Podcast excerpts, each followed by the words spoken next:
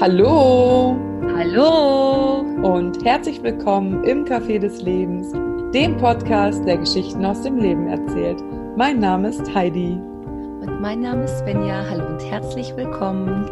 Heute sind wir schon bei der fünften Folge des Wochenthemas Freundschaft, ein Übungsfeld fürs Leben. Und heute möchten wir dich mitnehmen in eine Folge voller Inspiration und Geschichten zum Thema Freundschaft. Und Heidi, jetzt geht's schon los. Du bist dran. Ach, ich freue mich. Ich mich auch, weil ich noch gar nicht weiß, was auf mich zukommt. Also mir geht's tatsächlich jetzt so wie den Hörern und den Hörerinnen. Ja, dann würde ich sagen, lehn dich zurück, nimm einen Schluck aus deinem Lieblingsgetränk, mach es dir gemütlich und lass dich verführen in drei zauberhafte Geschichten zum Thema Freundschaft. Die gestohlene Zeit. Eine Kurzgeschichte von Steffen Z. Benignus und seine Enkelin Elena saßen auf der kleinen Bank im Park. In diesem Park hatten sie schon oft seit Elenas Kindheit gesessen und immer wieder gemeinsam die Aussicht auf den wunderschönen Garten genossen. Heute ging es Elena nicht so gut und sie saß betrübt neben ihrem Großvater. Als er sie darauf ansprach, berichtete sie ihm von einem Streit mit einer Kollegin im Büro, einem schwierigen Gespräch mit ihrer besten Freundin und einigen anderen kleinen Dingen. Benignus hörte ihr zunächst gut zu und manchmal entgegnete ihr dann zu dem Gesagten, wie er darüber dachte und was er tun würde. Sie mochte diese Gespräche. Er hatte eine ruhige, unverständnisvolle Art und konnte die Dinge von mehreren Seiten betrachten. Schon oft hatte auch sie dadurch neue Blickwinkel ge gewonnen oder war im Gespräch auf Lösungen gekommen.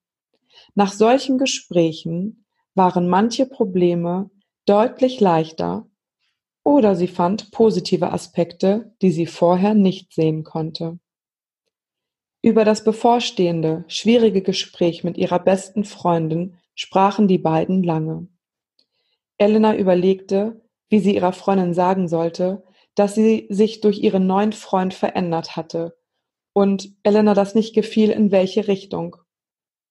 Elena hatte Sorge um ihre beste Freundin, da diese ihr Leben und ihre eigenen Bedürfnisse zu vernachlässigen schien. Benignus sprach darüber, wie Elena ihre Sorgen und Bedürfnisse ansprechen könnte, ohne ihrer besten Freundin Vorwürfe zu machen und die langjährige Freundschaft zu gefährden. Wichtig schien ihm, das Ganze als Bitte zu formulieren und dass Elena aus ihrer Sicht schilderte, was sie empfand. Elena nahm diese Idee offen und spürte, dass ein Gespräch so leichter und sie ihre Freundin verstehen könnte. Sie drückte ihren Opa und bedankte sich herzlich. Jetzt habe ich dir so viel Zeit gestohlen. Du hast dir so viel Zeit für mich und meine Probleme genommen, senkte sie den Kopf. Das kann ich gar nicht wieder gut machen. Benignus lächelte. Du hast mit mir Zeit verbracht und sie mir geschenkt, nicht genommen. Er schaute seine erwachsene Enkelin an. Ich darf hier mit dir sitzen und dir ein bisschen zuhören und meine Meinung mit dir teilen. Eines Tages werden wir hier nicht mehr sitzen. Daher genieße ich jeden Moment mit dir, den du mir schenkst. Warum habe ich diese Geschichte ausgewählt? Es symbolisiert auch Freundschaft. Also es ist zwar der Großvater mit der Enkelin, aber es könnte ja auch die beste Freundin mit ihrem, mit ihrer Freundin sein. Das ist völlig unrelevant, welche Personen da jetzt sitzen. Es geht um den Inhalt und oh, ich habe eben so Gänsehaut gehabt beim Lesen, weil es eigentlich genau das ist es, ne? Das, mhm. was es ist. Zeit mhm. zu schenken. Und ich höre auch ab und zu von einer Freundin, dass sie sagt, jetzt habe ich dir Zeit gestohlen. Und ich sage ihr auch immer wieder, nein, du stiehlst mir keine Zeit, ich nehme sie mir für dich. Und die nächste Geschichte heißt, was Freundschaft bewirken kann. In meiner Jugend war das Fußballspielen mein Lebensinhalt. Ich verbrachte jede freie Stunde mit meinen Kumpels auf dem Bolzplatz. Fast täglich sah ich am Rande des Platzes einen Jungen, der alleine mit seinem Ball vor sich hinkickte. Raphael war neu an der Schule und ging in meine Parallelklasse. Ich mochte ihn nicht ansprechen. Was soll man auch zu einem Jungen sagen, der keine Arme hat? Bald darauf wurde ich zum neuen Kapitän der Schulmannschaft gewählt und ich war mächtig stolz. Ich war ein richtig cooler Typ. Unter meiner Führung siegten wir fast immer und die Mädchen scharten sich reihenweise um mich. Am Ende der Saison hatten wir ein äußerst wichtiges Spiel, von dem unser Aufstieg in die nächste Liga abhing. Doch an jenem ereignisreichen Tag mussten wir ohne Austauschspieler ins Spiel gehen, da ein schlimmer Virus die Hälfte meiner Mannschaft lahmgelegt hatte. Die Gegner sahen darin ihre Chance und setzten noch dazu unseren besten Spieler außer Gefecht. Ich schaute hilflos in die Zuschauermenge und entdeckte dort Raphael. Ich hatte nichts mehr zu verlieren und so rief ich ihm zu, Hey Raphael, kannst du uns aushelfen? Er warf sich unser Trikot über und kam zu uns auf das Spielfeld. Lag es daran, dass unser Gegner von dem Erscheinungsbild unseres neuen Spielers irritiert waren oder an seiner genialen Spieltechnik? Ich weiß es nicht. Wichtig war, dass wir gewonnen haben und nicht einfach nur gewonnen, sondern mit einem sensationellen Ergebnis von 10 zu 1. Nach dem Spiel nahm ich Raphael in die Arme, um mich bei ihm zu bedanken. Niemals werde ich diese Umarmung vergessen.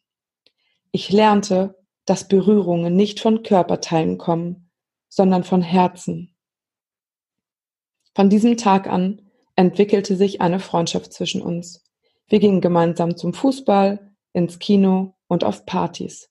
Raphael blühte immer mehr auf. Er wurde zum besten Spieler unserer Mannschaft. Zum Schulabschluss sollte Raphael als Schülersprecher eine Rede halten.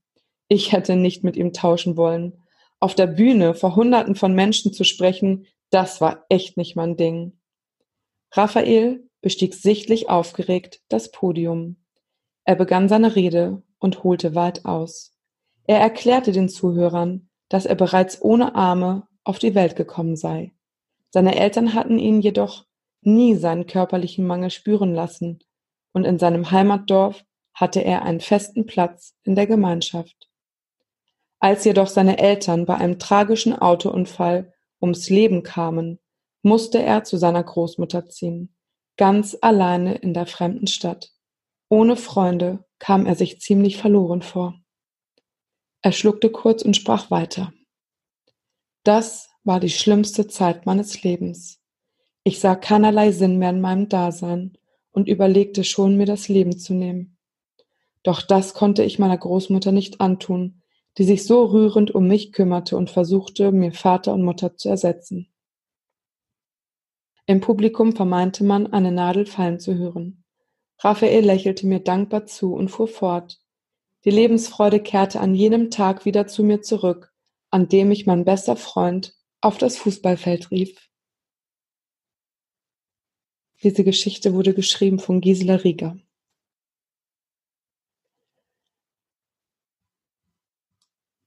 Ja, ich glaube, zu dieser Geschichte braucht man gar nicht viel sagen. So wundervoll. Ich ähm, wollte unbedingt diese Geschichte mit dir teilen und dich einfach wissen lassen, dass es diese Geschichte gibt, weil sie einfach so wundervoll ist. Ja, die letzte Geschichte für diese Wochenfolge. Die Geschichte der Freundschaft. Es war einmal ein wunderschönes Stückchen Wiese, auf der ein Baum wuchs. Es war ein mächtiger Baum. Seine Blätter so strahlend grün wie die Farbe eines unreifen Apfels, sein Stamm so dick, dass man ihn nicht umfassen konnte, seine Rinde so braun wie frische Erde und seine Wurzeln so tief verankert, dass sie auch den stärksten Sturm standgehalten haben.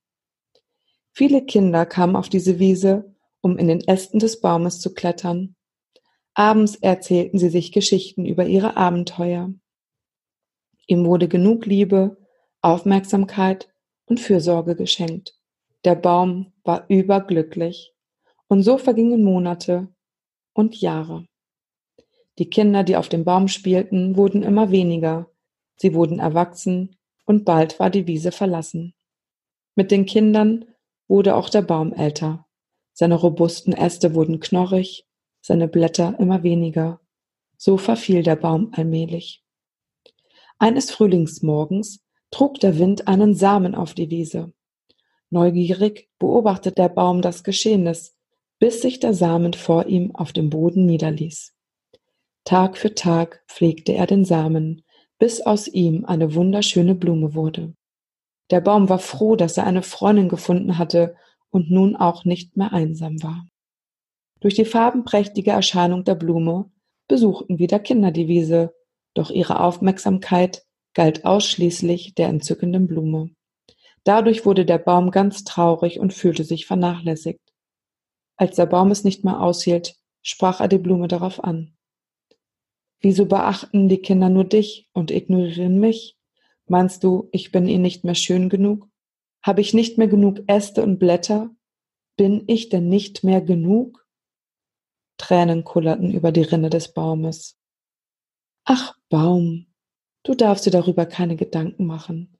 Du bist immer noch derselbe, gesunde und wunderschöne Baum, der du einmal warst. Deine Äste mögen vielleicht nicht mehr so kräftig sein wie früher. Dafür hast du ein junges Herz. Die Fürsorge und Liebe, die du mir geschenkt hast, als ich im Wachstum war, strahlen nun durch mein Äußeres. Ich bin dein inneres Baum.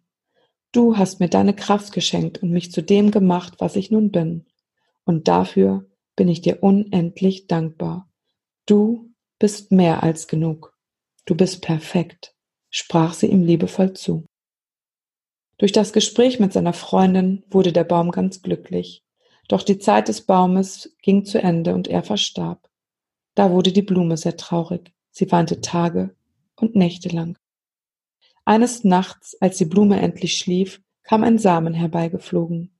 Er drehte friedlich seine Kreise im Wind und ließ sich schließlich vor der Blume nieder. Dies bekam sie jedoch nicht mit und erwachte nichts ahnend und trauerte weiter. Ihre Tränen fielen auf die Stelle, wo der Samen seine Wurzeln schlug. Bald wurde ein kleines Bäumchen aus ihm. Die beiden freundeten sich an, genau wie es die Blume und ihr alter Freund getan hatten. Und die Blume brachte dem Bäumchen alles bei, was sie von ihrem alten Freund gelernt hatte.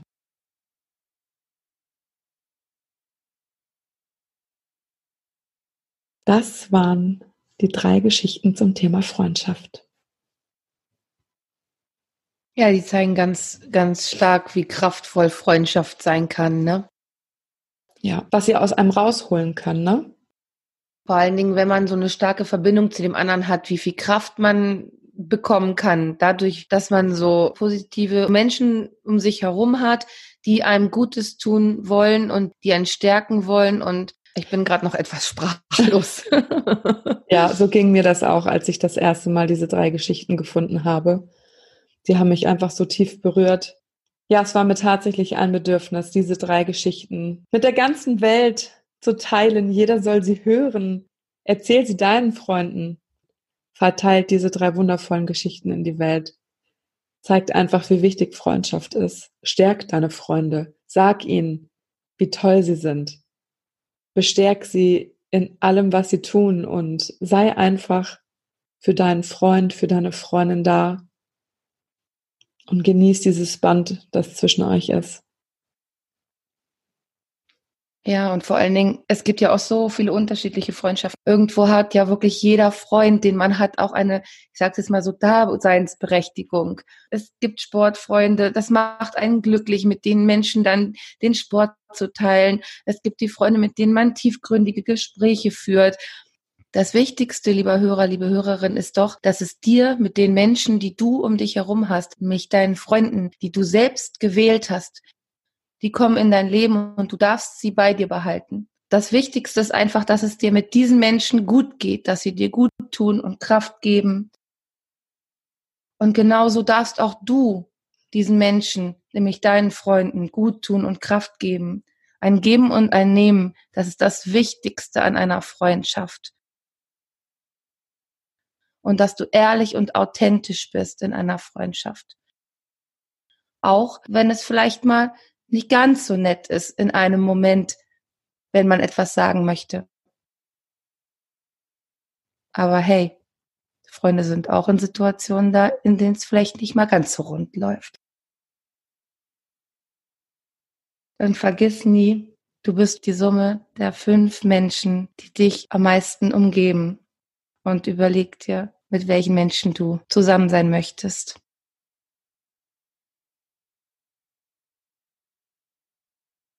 Heidi, du hattest ja noch etwas vorbereitet für den Instagram-Post. Magst du es ganz kurz erwähnen? Dann wissen die Hörer ja auch, dass sie da vielleicht nochmal schauen können. Richtig. Auf Instagram gibt es ja jeden Tag passend zur Folge einen Beitrag. Und unter dem heutigen Beitrag kannst du deiner Freundin, deinem Lieblingsmenschen, deinem Freund einen lieben Gruß dalassen oder vielleicht auch einfach, ja, den Satz den du ihr schon immer sagen wolltest oder auch ihm, warum er oder sie dein Freund, deine Freundin ist. Und es gibt noch einen kleinen Bonus und zwar auf unserem Blog werde ich eine Liste von lesenswerten Büchern erstellen zum Thema Freundschaft mit allen Themen, die wir diese Woche besprochen haben. Damit ist unsere Wochenfolge tatsächlich am Ende. Es war so, so schön mit dir, Heidi, diese erste Woche Podcast. Es war so eine unglaublich schöne Erfahrung. Ich bin so, so dankbar. Ab Montag geht es tatsächlich schon weiter und da gibt es nämlich eine neue Folge und du darfst gerne wieder reinschalten, wenn es heißt, Hallo und herzlich willkommen im Café des Lebens, dem Podcast, der Geschichten aus dem Leben erzählt. Mein Name ist Heidi. Mein Name ist Svenja. Tschüss. Tschüss.